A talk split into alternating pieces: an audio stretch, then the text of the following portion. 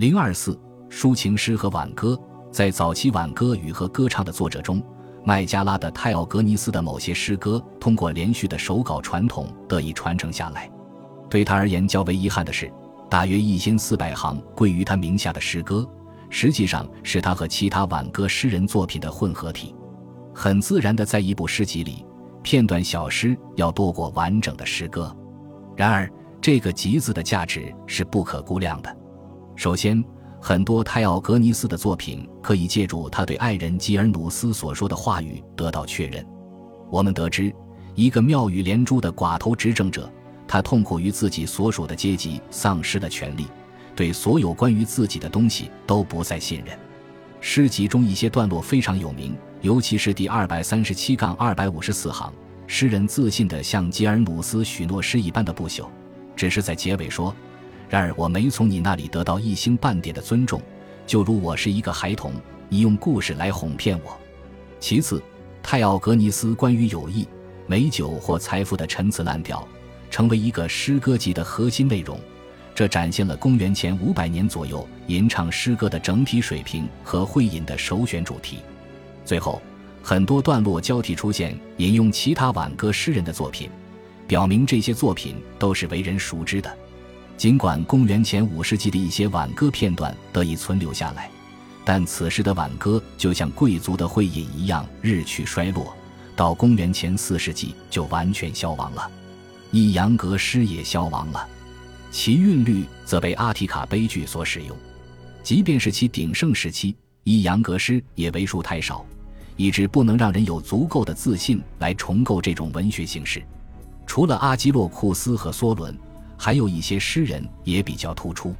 曾逾越公元前六百三十年组织萨摩斯人对阿摩格斯进行殖民的西蒙尼德斯，创作了一首诙谐的大男子主义诗歌，其中有一百一十八行将不讨人喜欢的女人与各种动物相比较。阿纳克里翁的一首抑扬格残篇充满了恶言谩骂。另外一首中，用扩展的双关语将一个倔强的女孩比作未被驯服的小母马，则显示了他的和调诗歌中最常见的才情。但是，风格最为突出的自传体和恶言谩骂的开拓者，还要数以弗所的希波纳克斯。他向盗窃之神赫尔墨斯祈祷，与雕塑家布珀鲁斯的情妇肮脏的偷欢。把我们带进了一个比希波纳克斯实际可能生活的社会更加低级的社会中，他可能进一步发展了阿基洛库斯对幻想和现实的混合。他的全部诗歌向我们展现了抑扬格传统这一华丽乐章的尾声。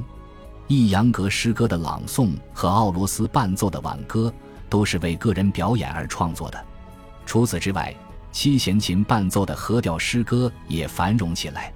和调诗歌有时候由单个人演唱，有时候由歌队演唱。挽歌起源于爱奥尼，即便在多利安人的麦加拉和斯巴达，也保留了爱奥尼方言的某些特征。而和调诗歌则在各地皆可见到。当人们在七弦琴伴奏下吟唱时，他们用的是自己本土的语言。本土语言的直率，常常用于赞扬古老的独唱颂歌，除了一些劳动号子。大部分独唱颂歌似乎都像挽歌一样用于会饮或相对女性化的聚会。这种聚会至少存在于莱斯博斯，因为我们拥有的一些杰作都来自莱斯博斯的萨福。萨福的诗歌风格显然和他的生活一样晦涩。这位歌者总是沐浴在爱河之中。阿弗洛狄特的惠赐帮助他赢得了曾经拒绝他的女孩们。对他来说。所爱的对象比人们艳羡的任何事物都要光彩照人，对爱情的渴望导致他的身体完全崩溃。爱情不单是萨福的世界中心，甚至是他的全部世界。当他不是为他自己的感觉而创作诗歌时，他展现了自己对一个哭泣着离开他的女友的安慰。坦白地说，我宁愿死去。当他离开，他久久的哭泣。他对我说：“这次离别一定得忍受。”萨福。我去，并非自愿。我说：“去吧，快快活活的。但是要记住，离开你的人带着爱的镣铐。如果你忘记了我，想一想，我们献给阿弗洛狄特的礼物，和我们所同享的那一切甜美，和所有那些紫罗兰色的头饰，围绕在你年轻的头上的一串玫瑰花蕾、石螺和番红花，芬芳的墨药洒在你的头上和柔软的垫子上。少女们，和他们喜爱的人们在一起。如果没有我们的声音，就没有合唱；如果没有歌曲，就没有开花的树林。这些诗行很好的阐释了萨福简洁的语言和表达，对同享甜美时光的回忆证明。无论根据某些残缺不全的诗歌证据而宣称他是什么角色，他都毫不羞愧且公然宣称他是喜爱女孩的人。大概听众也知道，甚至融入到他那澎湃的热情里了。尽管在两首诗歌中，萨福在声明爱情之时，并没有指出所爱之人。当萨福的兴趣不那么直接时，他提到了女孩的名字阿纳克特利亚。她的缺席激发了残篇十六中的爱情对象，或者说阿提斯的兴奋之情，激起残篇十九中对一段过往激情的回忆。阿提斯的角色与残篇九十六中的相关内容不尽相同，他因所爱之人的离去而得到安慰。安慰女神索拉斯描绘了他们彼此欢悦的回忆，也描绘了所爱之人的美丽。现在他在吕底亚女人们中间最为出众，就像长着粉红仙指的月亮在黄昏时升起，使他周围的群星暗淡无光，而他的光华铺满了。咸的海洋和开着繁花的田野，甘露滴落在新鲜的玫瑰上。尽管这些想象与女孩的关系并不明确，但还是生动地表达了她的美貌。在关于阿弗洛狄特从奥林匹斯山上下来的过分修饰的场景中，萨福已展现出自己对生动描述技巧的掌握。他的同时代人，来自米提林的阿尔凯乌斯。用同样的语言和韵律拓展了相同的主题。他在颂歌和两首诗歌中，因为神话形象本身的缘故而对其进行了责备。同所有单个诗人一样，阿尔凯乌斯也歌颂爱情，但是后人读到的他的诗歌大部分是政治性的，一边倒地偏向于约公元前六百年米提林斗争中的贵族力量。阿尔凯乌斯为胜利而作的诗歌少而简短。比如某个建筑被推翻了，激发了诗人写出这样一句：“现在我们必须痛饮，因为米尔西鲁斯死了。”曾经是阿尔凯乌斯盟友的皮塔库斯自己也成了建筑，他对阿尔凯乌斯的背叛激起了诗人最旺盛的诗歌创作。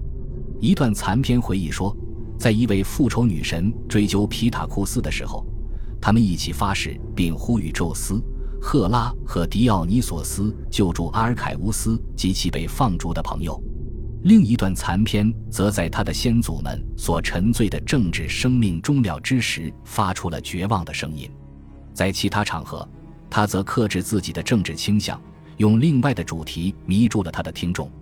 所以，有一段较长的残篇谴责了埃阿斯，他因阿凯亚人从特洛伊返程中遇到麻烦。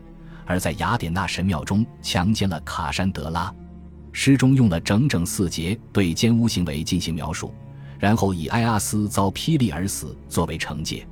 我们现在明白了一个共同体需在神灵采取行动之前毁灭共同体的罪人，还发现了与庇护罪人皮塔库斯的米提林人相关的信息。另外两处关于雷暴的生动描述有可能是预言性的，同样具有政治语境。许多诗歌与有关米尔西鲁斯的诗歌一样，暗喻其出自饮宴的主要内容——畅饮。如同爱情主题一样，这个主题也被赋予众多曲折繁复之处，虽老生常谈，却颇为适宜。见残篇三百三十五。我们不能让心灵沉浸于悲哀，因为我们从消沉中得到很多。但是巴基斯对我们来说，最好的药方是拿出我们的酒。让我们开始畅饮吧。更多的独创性体现在残篇三百三十八里，其中酒被用来抵御冬天的严寒，夏天的热浪很自然地让诗人得出了同样的结论。有两位诗人对酒和爱情的看法截然不同。大约公元前五百三十年，他们在萨摩斯岛波吕克拉特斯的宫廷中有了交集。莱吉乌姆的伊庇库斯可能在得到波吕克拉特斯热情款待之前，就已经在意大利和西西里比较出名了。阿纳克里昂可能来自附近的提俄斯，当波吕克拉特斯被谋杀以后，他移居到毕希德拉图家族控制的雅典，或许在那里待到西比阿斯被放逐以后。这二位频繁地使用想象的手法，通常都带有一定寓意。但是伊壁库斯堆砌热烈形象的目的，似乎是为了让那些极度夸饰的想象充满一个人的心灵。春天里那一颗颗温婆受到河水滋润，才在处女圣洁的园林中滋生；葡萄的新枝才在遮阴的老枝柯下发芽。而我的爱心无时无际不活跃，就像是夹带着雷电的。色雷斯北风从色普路斯岛刮过来，深沉、凶猛、狂烈、强有力的布满我的心底。相反，阿纳克里昂却迅即展开场景，接二连三地抛出形象，在结尾时用了一个转折，突然展现出令人惊讶而又诙谐的观点。这一点在残篇三百五十八中尤为突出。又一次来到他那金黄色的舞会，金锁的爱神来到我身边，让我欢愉。一个华丽舞鞋女子的召唤，但是她来自气度不凡的岛屿莱斯博斯。我以两鬓斑好手白，只好将眼光转到另一个女孩。恭喜你又听完三集，欢迎点赞、留言、关注主播，主页有更多精彩内容。